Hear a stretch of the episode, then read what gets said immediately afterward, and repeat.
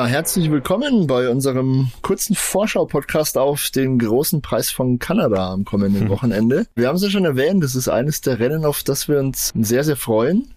Warum werden wir heute vielleicht kurz mal anreißen? Sebastian, was hast du denn für Erwartungen oder worauf achten wir denn in Kanada ganz besonders? Äh, können wir kurz auf die Streckencharakteristik mal eingehen und das aus dem Weg schaffen? Ja, also ähm, ich freue mich extrem auf Kanada. Eine meiner absoluten Lieblingsstrecken, die ist ja auch schon ziemlich lange im Kalender drinnen und äh, ich habe sie tatsächlich auch auf der PlayStation Supergeile gespielt, wobei das natürlich nicht vergleichbar ist mit der realen Strecke, aber trotzdem, also von der Charakteristik macht sie sehr viel Spaß. Es ist grundsätzlich äh, eine Strecke mit sehr viel Topspeed. Also das bedeutet, dass eben äh, vergleichsweise wenig Abtrieb genutzt wird. Äh, die Motoren definitiv eine Rolle spielen, wie gut die Autos sich mit offenem DRS auch verhalten.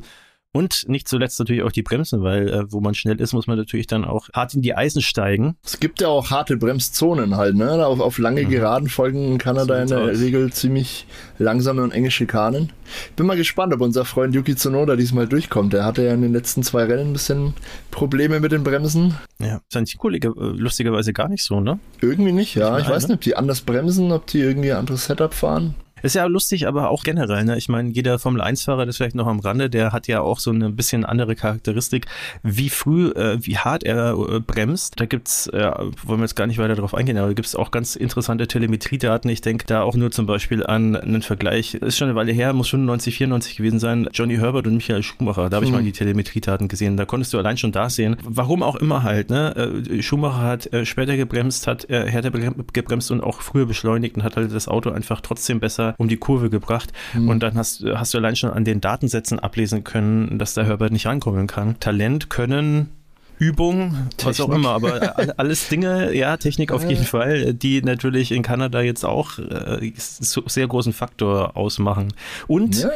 auch das Wetter ja. äh, dem Vorhersagen glauben dürfen, könnte wieder so ein bisschen das Zünglein an der Waage sein. Wir wissen nicht ganz genau, ähm, ob es regnen soll, aber die Chance ist auf jeden Fall vorhanden. Ja, ich habe Vorhersagen gesehen, die äh, für Samstag und Sonntag Regenwahrscheinlichkeit von über 50 Prozent mhm. äh, uns versprechen wollen, wie das mit Wettervorhersagen so ist in der Formel 1. Ja, den Braten traue ich erst, wenn es dann wirklich soweit ist und wenn wir das sehen. Mal gucken, also könnte auf jeden Fall ein Faktor werden an diesem Wochenende. Ich äh, wollte noch kurz auf einen ganz anderen Faktor eingehen, den wir auf jeden Fall Fall sehen werden. Das sind nämlich Upgrades. Unter anderem ja. werden wir das vermutlich größte Upgrade der Saison für Aston Martin sehen. Und auch bei Williams gibt es äh, interessante Neuigkeiten. Äh, kannst du uns da was erzählen, Sebastian? Ja, bei Williams kann ich sagen, dass es ein Upgrade geben wird. Ich weiß tatsächlich jetzt nicht auswendig, was genau äh, dieses Upgrade beinhalten wird. Es soll aber signifikant sein und äh, es soll nur einen der beiden Fahrer zur Verfügung gestellt werden. Und dreimal dürft ihr raten, wem natürlich Alex Albon. Logan Sargent wird das nicht bekommen. Warum? Ja, ich vermute, es ist äh, wie letztes Jahr bei Haas äh, so ein bisschen die Budget zuzuordnen. Williams ist ja jetzt kein Team, das äh, mit Geld um sich schmeißen kann. Und äh, Logan Sargent ist auch ein Rookie, von daher sind es zwei Faktoren. Erstens, man probiert es dann erstmal bei dem erfahreneren Fahrer aus, weil der auch besseres Feedback geben kann, was die Daten angeht. Und es ist natürlich auch ein geringeres Risiko, dass äh, ein Unfall passiert, weil ein Rookie natürlich eher mal in der Mauer landet, als ein erfahrener Fahrer wie Alex Albon Albon und äh, da möchte man gerade mit neuen Teilen wahrscheinlich äh, möglichst sparsam und effizient umgehen. Ja, absolut korrekt. Wir werden mal sehen, wie sich das bei Aston Martin verhält. Die kriegen auf jeden Fall einen neuen Unterboden. So viel habe ich mitbekommen. Es werden aber auch mit Sicherheit noch andere größere Bauteile sein. Wahrscheinlich auch umfangreiche irgendwie Umbauten an, an der Karosserie. Ob Aufhängung betroffen ist, weiß ich nicht. Flügel mit Sicherheit. Es geht sogar so weit, dass äh, sich Fernando Alonso schon wieder zu Kampfansagen hinreißen lässt. Vielleicht klappt es ja diesmal mit dem Sieg. Er verweist natürlich schon immer darauf, dass Aston Martin ein Quäntchen Glück braucht, um zu gewinnen. Also es muss eigentlich bei Red Bull irgendwas schiefgehen vorne. Andererseits ist er schon sehr zuversichtlich und hat Vertrauen in die technische Expertise seiner Mannschaft und entsprechend in die neuen Teile, die da ins Auto kommen. Warum kommen die in Kanada ans Auto? Das ist ein bisschen ungewöhnlich, weil es ein Rennen jenseits von Europa ist. Da bringen die Teams eigentlich ungern neue Teile hin, allein weil man halt mehr, mehr Fracht irgendwie durch die halbe Welt kutschiert. Allerdings ähm, ist das nächste Rennen in Österreich schon wieder ein Sprint. Heißt, da lernt man an so einem Sprintwochenende nicht viel über neue Teile. Man hat ja neuerdings nur ein freies Training und muss da eigentlich schon das Setup für das ganze Wochenende erarbeiten. Da kann man also nicht wirklich testen. Ja, daher bringt Aston Martin dieses große Upgrade einfach doch nach Kanada. Wo sie drei freie Trainings haben, ganz klassisch. Ne? Also Exakt bei den Sprintwochenenden, um das für die, die vielleicht das jetzt nicht ganz mit nachvollziehen konnten, also bei Sprintrennen, da hat man nur ein äh, Training, da kann man dementsprechend nicht viel testen. Dazu sind die Trainings da. Und äh, in Kanada, da gibt es eben kein Sprintrennen und dementsprechend gibt es zwei äh, freie Trainings Trainings am Freitag und ein freies Training am Samstag. Und da kann man natürlich dann viel mehr Daten sammeln und sich eben dementsprechend auf die Charakteristik des abgegradeten Autos besser einstellen, um dann halt auch im Rennen dementsprechend diese neuen Upgrades auch möglichst ja, bestmöglich zu nutzen. So ist es. Und zum anderen ist der Kanada Grand Prix natürlich das Heimrennen für die Stroll-Familie, also für den Besitzer Lawrence und für ja. den Sohn und Fahrer Lance Stroll. Ich denke, das spielt natürlich auch eine äh, gewisse Rolle. Das kann man dann zu Hause nochmal, ja, promotionmäßig ein bisschen mehr fahren und ja, anpreisen sozusagen. Ja, hier guck mal, wir bringen neue Teile nach Hause, jetzt läuft es vielleicht besser oder noch besser sogar. Die haben ja eine wunderbare Saison bisher und sind sehr erfolgreich.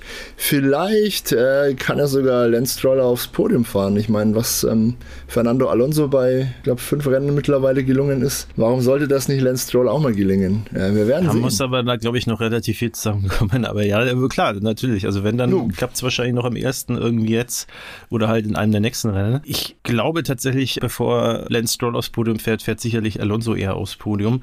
Ähm, Vielleicht ja beide, warum nicht das? Auch das ist möglich, ja. Also ich persönlich, äh, wir können ja am Schluss nochmal unsere Tipps abgeben. Ja, ja, wir werden Tipps abgeben müssen. Ich fühle mich jetzt gerade ein bisschen ertappt, weil ich mir darüber noch gar keine Gedanken gemacht habe. Aber ja, umso besser. Ja. Musst du das jetzt dann äh, später äh, mehr oder weniger aus der Hüfte schießen. Ja, so. Nee. Worauf ich mich aber freue, ist das, und jetzt Perez-Fans bitte nicht falsch verstehen, aber Sergio Perez ist halt einfach, äh, ja, momentan eher erreichbar als Max Verstappen, der da im Moment völlig unantastbar ist. Was ich mir vorstellen kann, ist, dass äh, Alonso ähm, Perez unter Druck setzen kann, sofern die Updates einschlagen sollten. Klar, äh, Stroll wird davon auch profitieren, definitiv, aber der ist in der Weltmeisterschaftstabelle wesentlich weiter hinten angesiedelt. Und was mit am spannendsten wird, glaube ich, ähm, wird so ein bisschen der Zweikampf, also vielleicht, vielleicht sogar der Zweikampf äh, äh, Red Bull äh, Aston Martin, je nachdem, wie stark diese Aston Martin Updates sind. Oder eben alternativ Mercedes Aston Martin. Und jetzt ein bisschen drauf an, wie gut ja. die nachlegen können. Das wird sicherlich sehr spannend. Vor allem, weil ja auch einerseits Perez und Alonso relativ nah beieinander sind in der WM, also Perez auf 2 mhm. und Alonso auf 3. Und Hamilton inzwischen sich aber auch rangerobbt hat an Alonso über die letzten Rennen, weil Alonso da jetzt nicht so wahnsinnig gut performt hat. So, so ganz ohne Pfeffer ist das Ganze nicht. Deswegen Verstappen macht, was er will vorne, aber dahinter wird es dann schon spannend. Auf jeden Fall, das wird super.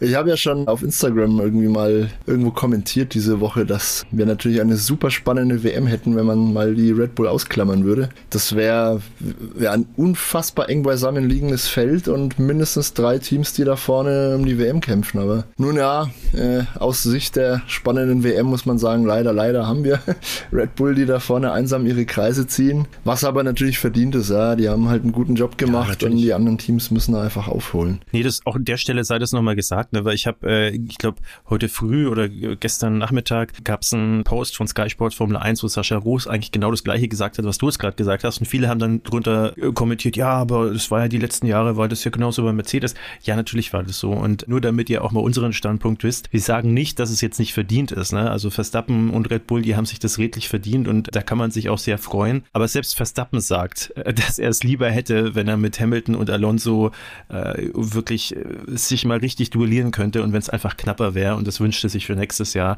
Ich glaube, das wünschen sich alle und ich glaube, es gab auch genügend Aussagen von Hamilton, als der so überlegen war, dass es eigentlich schon äh, cooler wäre, wenn äh, die anderen, also wenn man sich da ein bisschen näher sozusagen finden würde. Das ist alles, was wir sagen wollen damit. Also, dass das auch mal klar ist, ne? Nicht, dass man dann sagt, ja, hier die finden das jetzt scheiße, dass äh, Red Bull so weit vorne ist und vorher mit Mercedes, das war ja, war ja wohl nicht so, nee, also äh, ist genau die gleiche Kiste, also von daher. Formel 1-Fahrer sind da deutlich handzahmer als unsere deutsche Legende Walter Röhrl. Ich weiß nicht, ob du dich an den noch erinnern kannst. Ein großartiger Rallye-Pilot, der hat ja mal sinngemäß gesagt, dem macht es am meisten Spaß, wenn er mit 20 Minuten Vorsprung gewinnt und alle anderen völlig zerstört. Erst dann ist er richtig happy und er, er, ihm gibt es überhaupt nichts, wenn ein Rennen irgendwie knapp ausgeht und er am Ende dann irgendwie mit einer Sekunde Vorsprung gewinnt. er wollte alle anderen einfach vernichten. Wo, wobei man noch sagen muss, bei, bei, bei Rallye-Autos äh, ist es ja noch so, da wird er dann hinten noch noch, äh, werden dir ja noch Strafsekunden drauf ja, ja. und Strafminuten und äh, du kannst ja unfassbar viel Zeit verlieren, wenn du dann mal richtig kaputt bist. So ist es. Das ist nochmal eine ganz andere Kiste, aber ja, klar, es ist äh, in der Formel 1 dann schon kollegial. Auf jeden Fall. So, aber mit Walter Röll sind wir doch jetzt äh, ein bisschen im Gestern angekommen und das Gestern des Kanada Grand Prix ist auch unfassbar spannend. Daraus ergibt sich ja gewissermaßen die, die unsere Vorfreude auf das nächste Rennen, denn wir haben in der Vergangenheit ja wirklich teilweise epische Rennen in Kanada gesehen und natürlich spricht dann auch immer wieder vieles dafür, dass es auch ja wieder ein episches Rennen geben könnte. Was meinen wir denn konkret? Also ich erinnere mich zum Beispiel an den Grand Prix 1999, den ich damals live im Fernseher verfolgt habe schon. Die Geburtsstunde. Jahrhundert schon. Ja, ja ne? Jetzt muss man ja, sich so alt bin ich, so alt bin ich. nee, das war die Geburtsstunde der Wall of Champions. Ähm, da sind in einem Rennen tatsächlich Damon Hill, ähm, Michael Schumacher und Jacques Villeneuve ausgangs der letzten Schikane einfach in der, in der Wand hängen geblieben. Das war ziemlich schockierend, dass es drei ja, amtierende, amtierenden also die, die oder Weltmeister 96, ja. äh, genau, also äh, Weltmeister 95, 94, 96 und 97. Genau. Also ja. ja. Ähm, das ist tatsächlich dann später auch noch anderen Champions passiert. 2005 ist der Jensen Button mal in der Mauer gelandet, in der berühmten Wall of Champions. Gut, der wurde dann später erst Weltmeister, aber dennoch. 2011 ist ein gewisser Sebastian Vettel auch mal in dieser Mauer gelandet, zumindest im Training, glaube ich. Äh, Für alle, die es nicht wissen, übrigens, das ist äh, die Mauer zu Beginn von Start-Ziel. Also genau. das heißt, es gibt eine sehr lange Gerade, bevor es auf die Start-Ziel-Gerade geht in Kanada. Die mündet in der Schikane und wenn man aus der rauskommt, dann äh, muss man wirklich äh, natürlich so, so weit praktisch rausfahren, wie es nur geht, um den maximalen Speed mitzunehmen. Und der Abstand vom Rand der Strecke zu der Mauer, die da ist, da ist nämlich direkt eine Mauer, da ist keine Auslaufzone, ist halt minimal. Das heißt, wenn man da einen Fehler macht, ähnlich wie in Monaco, dann landet man da halt drin und im schlimmsten Fall äh, ist dann halt das Rennen vorbei, wenn man da halt einen blöden Winkel oder zu schnell reinkracht. Und das ist dann halt schon auch vielen Champions passiert. Ja, Deswegen also Wall of Champions. Mauern sind da ein gutes Stichwort. Äh, gemeinhin gilt ja tatsächlich die Strecke in Kanada auch als Stadtkurs, weil die Mauern einfach sehr nah an der Fahrbahn stehen und entsprechend äh, ist dieser Flair und diese Gefahr immer, immer latent vorhanden. Aber wo ich schon das Rennen 2011 kurz erwähnt habe, wo Sebastian Vettel in einem der Trainings in dieser berühmten Wall of Champions gelandet ist, 2011 war auf jeden Fall eines der epischsten Formel 1 Rennen aller Zeiten. Es war das längste bisher, das längste Rennen nach gemessener Dauer der ganzen Veranstaltung sozusagen. Das Rennen wurde für rund zwei Stunden damals unterbrochen, weil es so hart geregnet hat und Jensen Button hat sich damals nach einem völlig, nach einer völlig irren Fahrt, inklusive sage und schreibe fünf Boxenstopps, einer Zeitstrafe, einem Unfall mit seinem Teamkollegen Lewis Hamilton damals, hat er sich in der allerletzten Runde den Sieg von Sebastian Sebastian Vettel noch geholt, der da in einer der letzten Kurven ganz kurz auf einem feuchten Fleck noch ausgerutscht ist. Also das war unfassbar spannend. Auch dieses Rennen habe ich damals live verfolgt, das weiß ich noch. Mit meinen Eltern lustigerweise. Die wurden damals gezwungen und ja, die interessieren sich so semi für Formel 1, hatten da so ein bisschen einen Durchblick und konnten es aber auch kaum glauben und haben so richtig hart mitgefiebert am Ende. Das weiß ich noch. Das war echt cool. Wenn der selbst nicht Formel 1-Fans packt, dann sagt das ja, schon was aus. Ja. Ja. Würde es heute aber nicht mehr geben. Äh, heute darf ein Rennen maximal drei Stunden lang sein. Mhm. Aber mal schauen. Also es wird vielleicht nicht das längste, aber vielleicht eins der spannendsten der Saison. So Wir blicken vielleicht auch nochmal auf 22 zurück. Da hat nämlich Fernando Alonso damals noch im Alpin im Qualifying Platz 2 sich äh, gesichert und äh, das ist in dem damaligen Alpin alles andere als selbstverständlich gewesen, aber auch so ein bisschen der Tatsache geschuldet, dass es damals im Qualifying auch wechselhafte Wetterbedingungen genau. gegeben hatte. und er hat dann eben Genau, als äh, einer der Profiteure sozusagen ist er da rausgegangen. Ähm, Im Rennen ist er dann weiter nach hinten gefallen. Ich weiß gar nicht, weißt du, wie viel der geworden ist? Äh, Neunter. Er hat sich dann, glaube ich, auch noch eine, eine 5-Sekunden-Strafe eingefangen, weil er gegen Rennende dann nochmal auf, auf der langen Geraden, die auf die Stadt gerade führt, ein bisschen, na, wie sagt man, die Spur zu oft gewechselt hat. Er sollte da irgendwie überholt werden von einem Kontrahenten. Das hat ihm nicht gefallen und naja, dumm gelaufen. Aber was auch super war, letztes Jahr im Qualifying waren auch die Haas beide sehr stark. Kevin Magnussen und Mick Schumacher waren tatsächlich auf 5 und 6. Das hatte ich auch schon längst verdrängt verdrängt irgendwie. Also es war auch ein verrücktes Qualifying.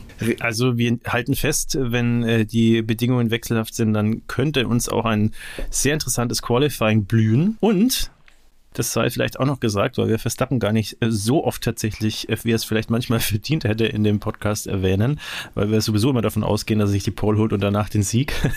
Ist, ähm, davon muss man ja ausgehen zurzeit leider, ja. ja also leider im Sinne der Spannung wieder, ja. Ja, Nee, aber für ihn natürlich super und äh, sehr beeindruckend, auch völlig verdient, äh, haben wir ja schon gesagt, sowohl die Arbeit des Teams als auch seine Arbeit, sein äh, Können und das, was er auf den Asphalt gebracht hat, diese Saison über jeden Zweifel erhaben. Und er könnte einen Meilenstein für sich persönlich erreichen und zwar könnte er mit äh, einem Sieg, es wäre dann der 41.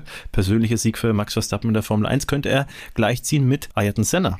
Absolut. Und nicht nur das, sondern Red Bull könnte sich belohnen mit dem 100. Sieg der Teamgeschichte. Auch das wäre eine interessante Marke. Also große Zahlen stehen da auf jeden Fall im Raum äh, an diesem Rennwochenende. Wenn Verstappen tatsächlich Sieg 41 holt, und ich gehe schwer davon aus, dass das diese Saison irgendwann ohnehin passieren wird, ob Kanada oder irgendwann später, dann gehört er schon zu den Top 5 in der Geschichte der Formel 1. Es hat, mehr Rennen haben dann äh, ganz wenige gewonnen als er. Das sind dann, glaube ich, Vettel auf jeden Fall, Alain Prost, Schumacher, Hamilton. Schumacher und das Hamilton. War's schon, ja. Das war's dann schon, ne? So viel mehr gibt's da nicht. Also muss man sich auch mal geben. Der Junge ist 25 und hat schon so unfassbar viel erreicht. Und diese ganzen Zahlenspiele, die wir jetzt gerade kurz anreißen hier, sind übrigens auch Gegenstand eines neuen kleinen Formats, das wir auf Instagram zurzeit ausprobieren. Wir präsentieren euch da, ich weiß nicht wie regelmäßig, das wird man sehen müssen, in einem Post immer die Zahl des Tages. Und tatsächlich ist die heutige Zahl des Tages, also wir nehmen das am Mittwoch auf, Mittwoch vor dem Rennwochenende hier in Kanada. Die heutige Zahl des Tages ist eben die Nummer 40. So viele Karrieresiege hat äh, Max Verstappen gerade auf dem Konto und könnte, wie, wie gerade erwähnt, mit dem 41. mit Senna gleichziehen. So sieht's aus, ja. Ich kann mich noch erinnern, wie Michael Schumacher damals mit Senna gleichgezogen ist. Der hat wesentlich länger dazu, dafür gebraucht. Also Max Verstappen, gut, Max Verstappen war unfassbar jung, als er in die Formel 1 so eingestiegen ist. ist. Ich glaube, 17 war er, mhm. wenn mich nicht täusche. Genau. Aber das, äh, der hatte mit anderen Worten noch nicht mal seinen Führerschein, als er da schon in der Formel 1 gefahren ist. Kann man mal machen. Aber ich meine, das soll das Ganze nicht schmälern. Das musste nämlich da trotzdem erstmal schaffen. Aber auch das, äh, ich meine, jetzt ist er 25, wenn mich nicht alles täuscht. Ne? Ja. Ähm, mhm. Genau, das heißt also, er hat jetzt schon acht Jahre oder ist in seinem achten oder neunten Jahr in der Formel 1. Müsste jetzt auch nochmal nachschauen, welches das saisonmäßig jetzt ist. Nichtsdestotrotz, also äh, in der Zeit das zu schaffen, ist unabhängig vom Alter und wie lange er jetzt dabei ist, äh, schon, schon irre. Von daher Schauen wir mal, äh, wie wir es dann im Rückblick behandeln können, wenn wir die GP Review äh, dann nächste Woche rausbringen, Anfang der Woche. Und ich würde sagen, in dem Sinne. Ja, Butter bei die Fische. Jetzt müssen wir mal Tipps abgeben für das Wochenende. Genau. Der Moment also, der Wahrheit ist gekommen. Soll ich anfangen? Fang bitte an. Ich stehe immer noch mit. Ja, ich stehe mit runtergelassenen Hosen hier. Ja. Fang gerne an. Okay. Vielleicht kann ich mich einfach ja. anschließen. also, ich würde eigentlich davon ausgehen, Doppelsieg Red Bull, ähm, da Perez aber momentan nicht so wirklich in Form ist und so ein bisschen fehleranfällig. Ich mag Perez, ähm, aber ich glaube, er wird es dieses Mal wieder nicht aufs Podium schaffen. Ich glaube, Platz 1 wird an Max Verstappen gehen.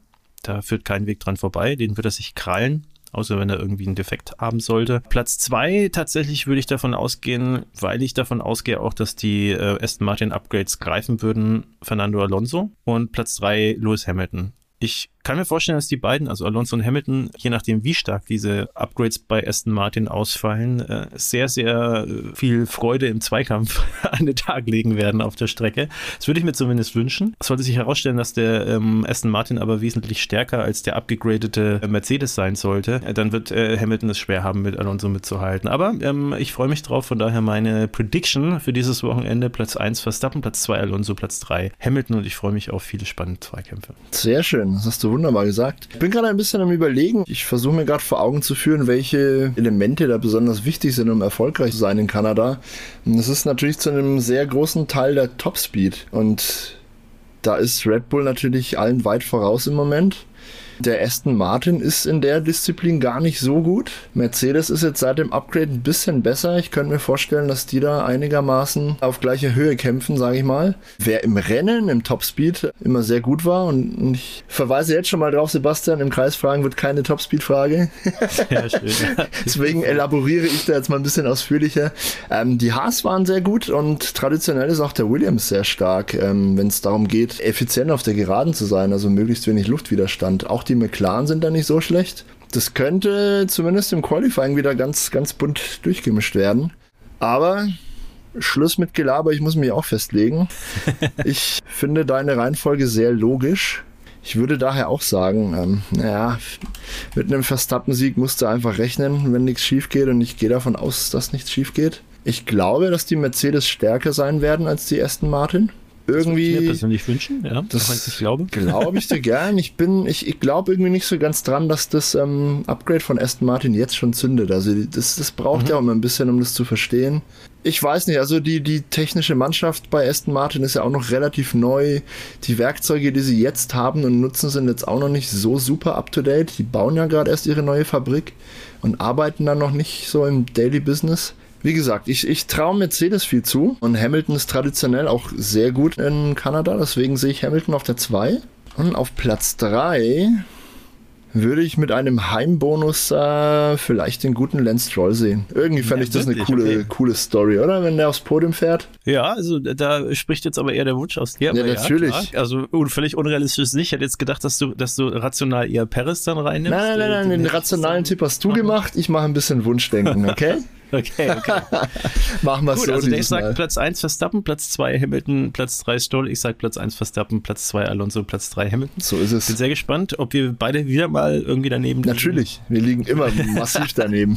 Fast immer, fast immer. Schreibt uns doch eure, sofern ihr das noch äh, vor dem Grand Prix hören solltet, auf Instagram, eure Predictions. Wir werden das Ganze nämlich auch posten, unsere Predictions als Post. Und äh, schreibt uns doch gerne auch, äh, was glaubt ihr, äh, wie die Top 3 auch schon werden am Sonntag. Sonntag. Und wenn ihr Lust habt, könnt ihr natürlich auch äh, komplett alles tippen. Ne? Das äh, werden wir euch nicht davon abhalten, wenn ihr dazu Lust haben solltet. Ja, da kann man immer vortrefflich drüber diskutieren. Das ist super. Ja, in dem Sinn, viel Spaß beim äh, Grand Prix in Kanada, deutscher Zeit, äh, nicht vergessen, 20 Uhr am Sonntag ja, genau. äh, ist das Rennen wenn ihr es live schauen wollt. Und 22 Uhr am Samstag ist die Qualifikation, ne? wegen der Zeitverschiebung. Ja. Haltet das also im Blick. Nicht, dass ihr dann irgendwie am Nachmittag denkt, äh, wo ist das Rennen, wo ist die Quali? Nee, äh, ist in Kanada, deswegen andere Zeiten. Sehr gut.